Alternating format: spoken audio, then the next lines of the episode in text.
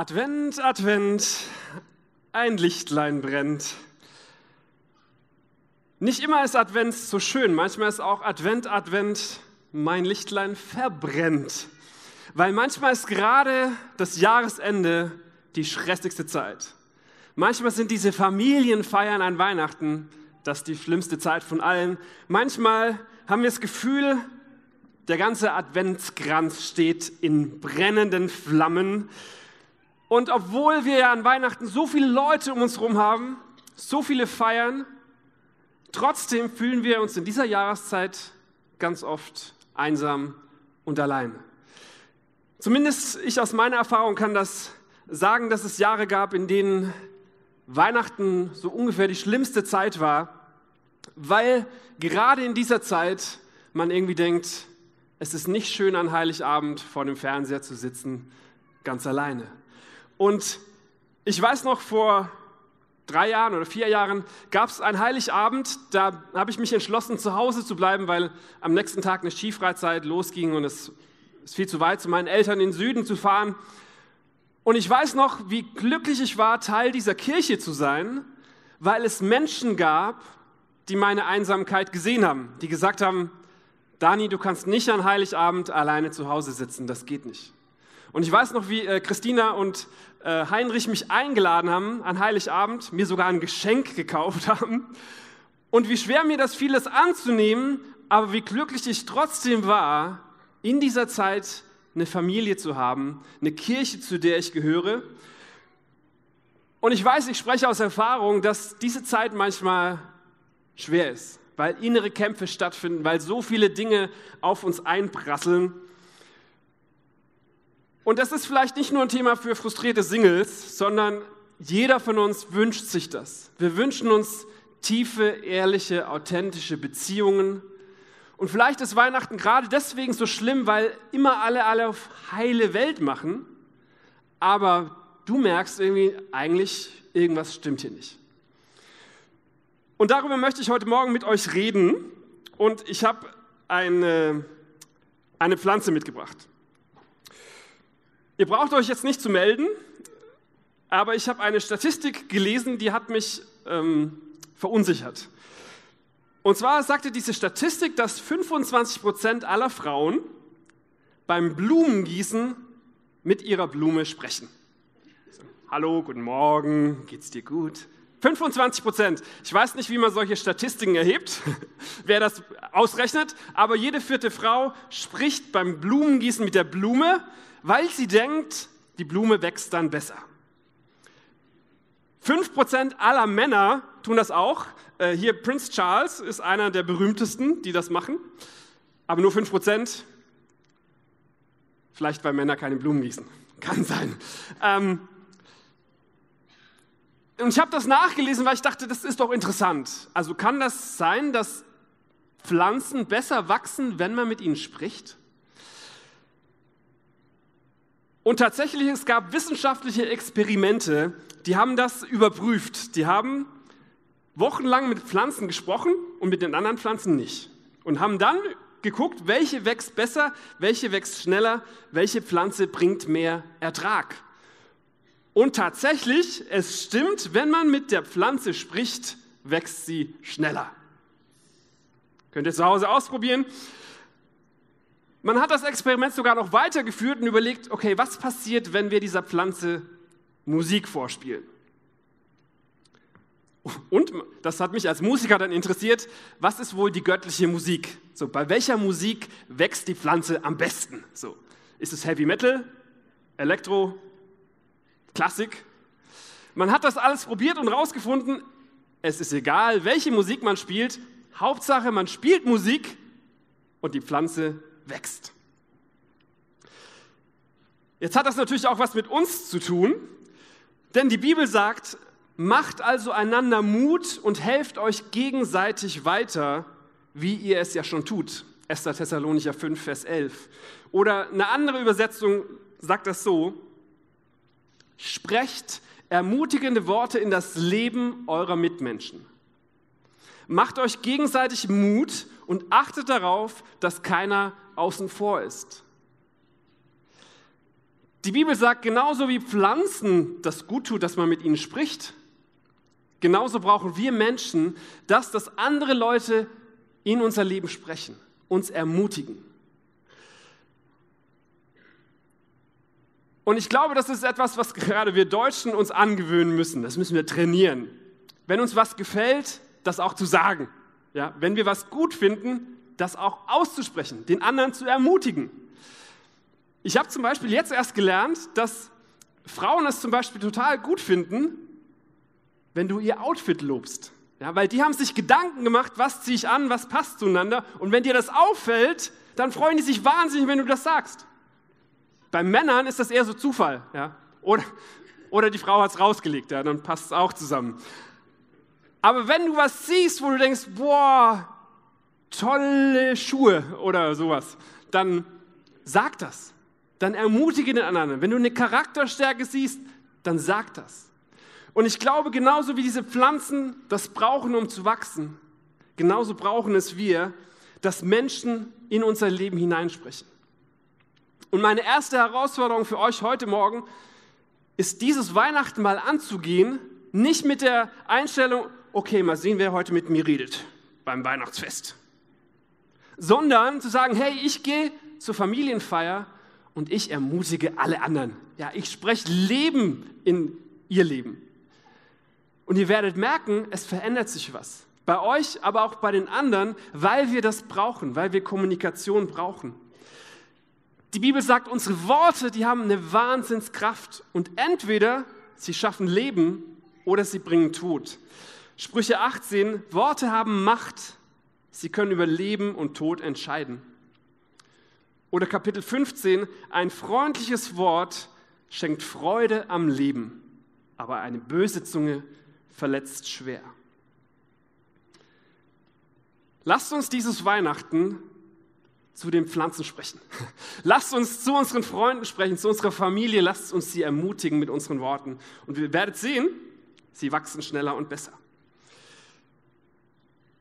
Damit noch nicht genug mit diesem Experiment. Ich habe noch mehr gelesen und ich fand es total spannend. Man hat heraus, versucht herauszufinden, was hilft noch dabei, dass die Pflanze besser wächst. Und man hat was ganz Verrücktes rausgefunden. Wenn diese Pflanze alleine irgendwo auf einem Feld oder einem Blumenbeet wächst, wächst sie schlechter, wie wenn eine andere Pflanze neben ihr steht und wächst. Verrückte. Und sobald man eine Glaswand dazwischen baut, ist der Effekt wieder weg. Pflanzen wachsen also besser, wenn andere Pflanzen neben ihnen wachsen. Und ich glaube, auch das gilt für uns. Wir wachsen besser, wenn andere Menschen um uns herum mit uns wachsen. Und wenn zwischen uns und den anderen Menschen keine Glaswände oder Mauern sind. Und ich glaube, das ist etwas, damit kämpfen wir alle.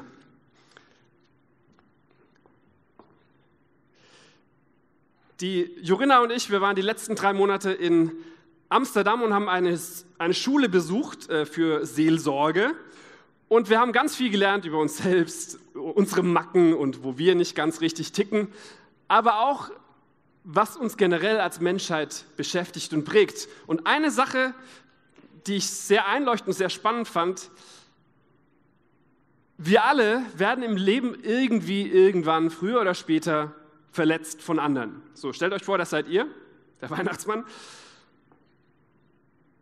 Wir gehen durchs Leben und manchmal passiert es, dass wir von anderen Menschen enttäuscht werden. Zum Beispiel dein bester Freund, deine beste Freundin.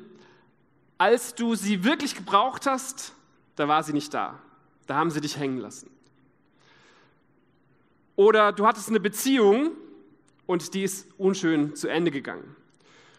Und dann hast du dir geschworen, ich werde nie wieder mich verletzlich machen. Und du baust so eine kleine Mauer zwischen dich und den anderen Menschen. Du hast dir geschworen, ich werde nie wieder mich auf eine Beziehung einlassen. Ich werde nie wieder ehrlich sein. Ich werde nie wieder jemandem vertrauen. Und du baust so eine kleine Wand, um dich zu schützen. So, das machen wir alle Menschen automatisch, weil wir denken, es hilft uns davor, dass andere uns nicht verletzen. Ja, vielleicht, vielleicht bist du in einer Hauskirche, super Sache, und du hast in dieser Hauskirche überlegt, okay, heute bin ich mal ehrlich. Heute erzähle ich, wie es mir wirklich geht. Und dann hattest du aber das Gefühl, keiner hat dir zugehört, keiner hat dich ernst genommen. Und du denkst dir, okay, das nächste Mal baue ich eine Mauer auf, ich erzähle keinem, wie es mir geht. Weil wir denken, wir beschützen uns vor den anderen, indem wir Mauern aufbauen. Das Problem ist, diese Mauern beschützen uns nicht nur, sondern sie sind auch ein kleines Gefängnis und wir sehen kaum noch über diese Mauer raus. Und wir merken gar nicht, wie zwischen uns und den anderen Pflanzen so Glasmauern entstehen, die uns daran hindern, weiter zu wachsen. Wir merken gar nicht, wie wir auf einmal in einem Gefängnis sitzen, weil wir um uns herum lauter Mauern gebaut haben, um uns zu beschützen vor den anderen, weil wir Angst haben, enttäuscht zu werden, Angst haben, verletzt zu werden, weil wir Angst haben, dass Leute uns vielleicht wirklich so sehen, wie wir sind und uns dann vielleicht nicht mehr mögen.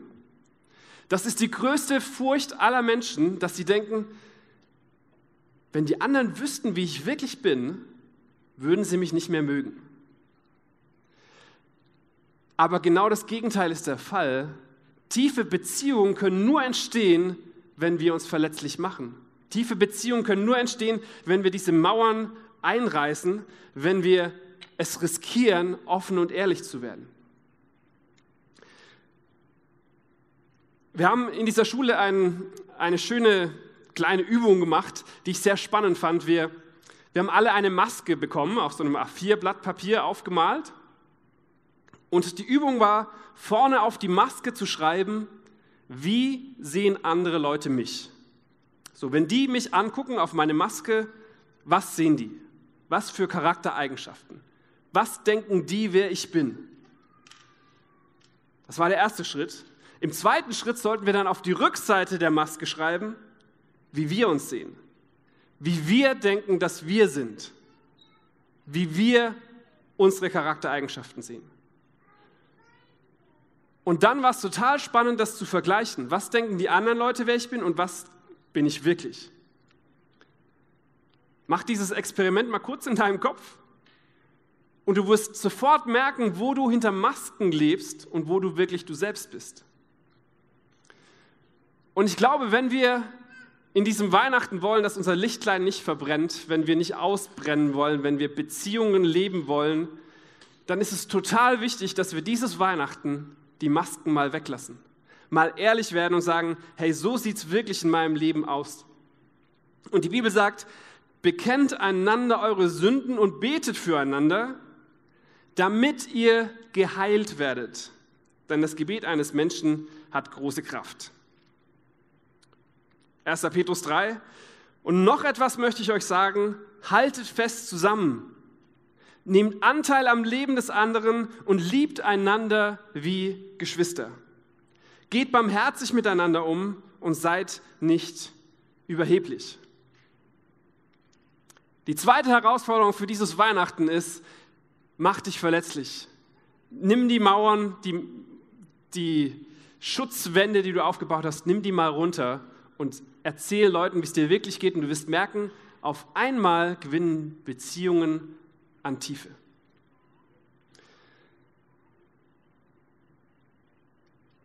Das Dritte, was ich von Pflanzen gelernt habe oder was wichtig ist für Pflanzen zu wachsen, ist, dass diese Pflanzen im richtigen Nährboden sind, dass sie genügend Platz haben, großen Topf, dass die Sonne scheint, dass sie genug Wasser kriegen.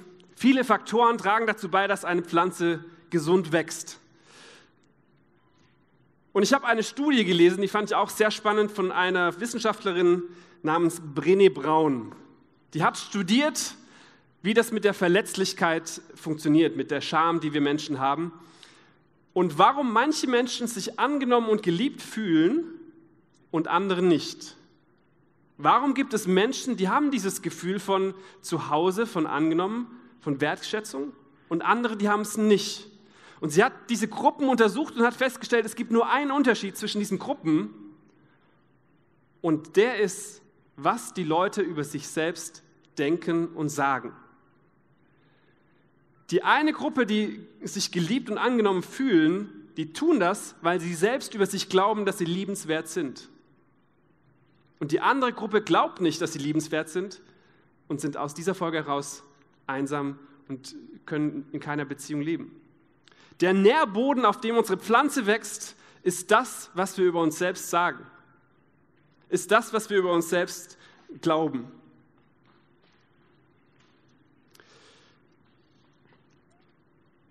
Und eine zweite Sache, die, glaube ich, wichtig ist für eine Pflanze zu wachsen, ist dieses Gefühl von, wir sind eine Familie, wir gehören zusammen. Und das ist uns heute und in dieser Weihnachtszeit als Kirche ganz besonders wichtig geworden, dass wir gesagt haben, wir wollen auf keinen Fall, dass Leute in unserer Kirche in dieser Weihnachtszeit ausbrennen oder sich einsam fühlen, sondern wir wünschen uns, Familie zu sein. Für euch, mit euch, eine Familie. Die Bibel sagt, wir als Kirche, wir sind ein Leib, ein Körper und jeder von uns gehört dazu. Jeder von uns hat einen Platz in diesem Körper, in diesem Leib.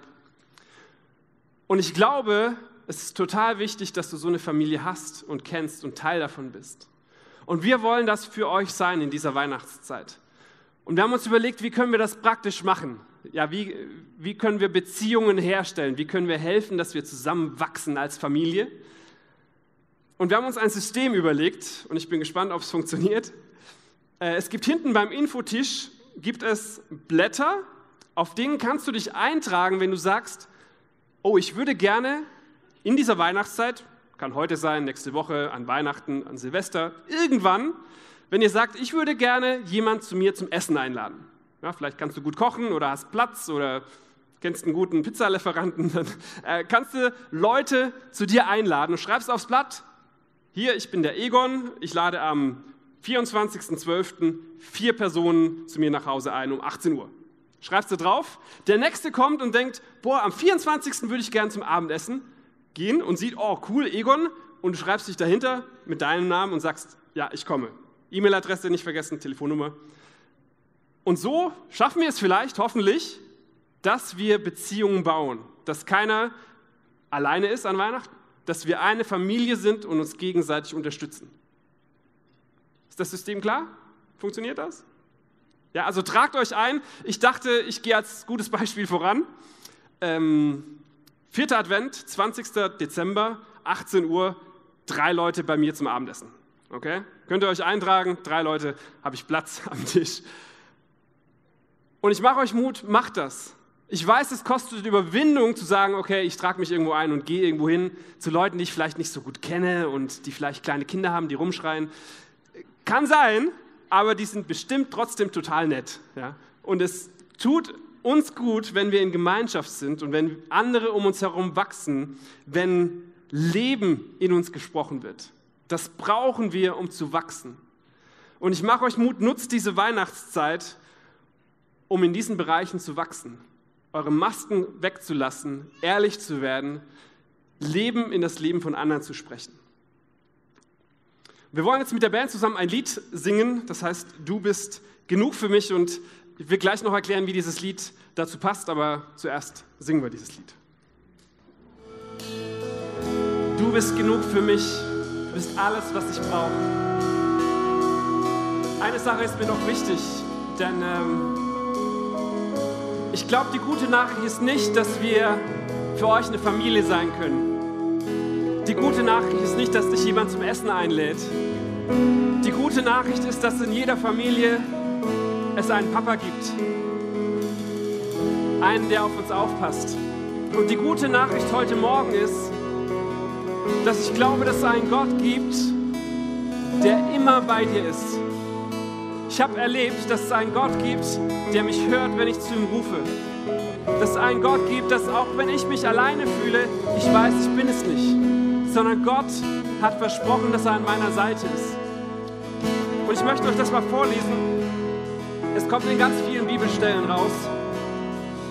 In dem Psalm sagt Gott, Vater der Witwen und Waisen, ein Helfer ist er, Gott in seiner heiligen Wohnung. Er gibt dem Einsamen ein Zuhause. Er befreit die Gefangenen und schenkt ihnen Freude. Gott sagt, ich liebe dich mit einer ewigen Liebe. Er sagt, ich selbst gehe vor dir her. Ich stehe zu deiner Seite, ich verlasse dich nicht. Immer halte ich zu dir. Er sagt, ich bin treu, auch wenn du untreu bist. Die gute Nachricht heute Morgen ist, dass wir nicht alleine sein müssen, sondern dass ein allmächtiger Gott, der alles kann, versprochen hat, an unserer Seite zu sein. Gerade dann, wenn wir einsam sind. Gerade dann, wenn wir in unserem Gefängnis sind und denken, keiner sieht uns. Gott sieht hinter deine Fassade, hinter deine Wand. Er kennt dich, er weiß, wie du wirklich bist. Und trotzdem findet er dich richtig gut. Und ich möchte euch einladen, heute Morgen diesen Gott kennenzulernen. Wenn dich irgendjemand mitgeschleppt hat unter Vorspiegelung falscher Tatsachen oder dir irgendwas erzählt hat, dass du heute kommst, wir freuen uns, dass du hier bist. Und ich wünsche mir so sehr, dass du diesen Gott kennenlernst. Und das ist nicht kompliziert, sondern es ist ein einfaches Gebet, zu sagen, hier bin ich und ich möchte dich, Gott, kennenlernen. Ich lade euch ein, lasst uns zusammen aufstehen. Und äh, wenn ihr wollt, vielleicht schließen wir unsere Augen, dann ist es egal, was die anderen neben uns machen. Und ich möchte ein Gebet sprechen. Und wenn du willst, bete das einfach in deinem Herzen mit und sag, ja, das ist ich, das bin ich, das meine ich auch.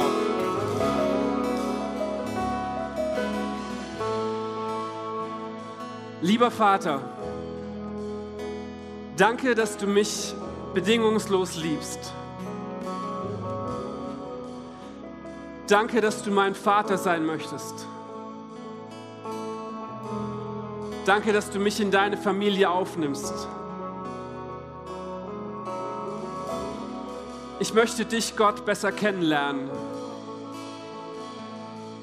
Ich möchte eine Beziehung mit dir leben. Ich möchte wissen, wie du über mich denkst, was du über mich sagst. Danke Gott, dass ich nicht einsam bin. Danke, dass ich nicht alleine bin und dass du immer versprochen hast, bei mir zu sein. In Jesu Namen. Amen.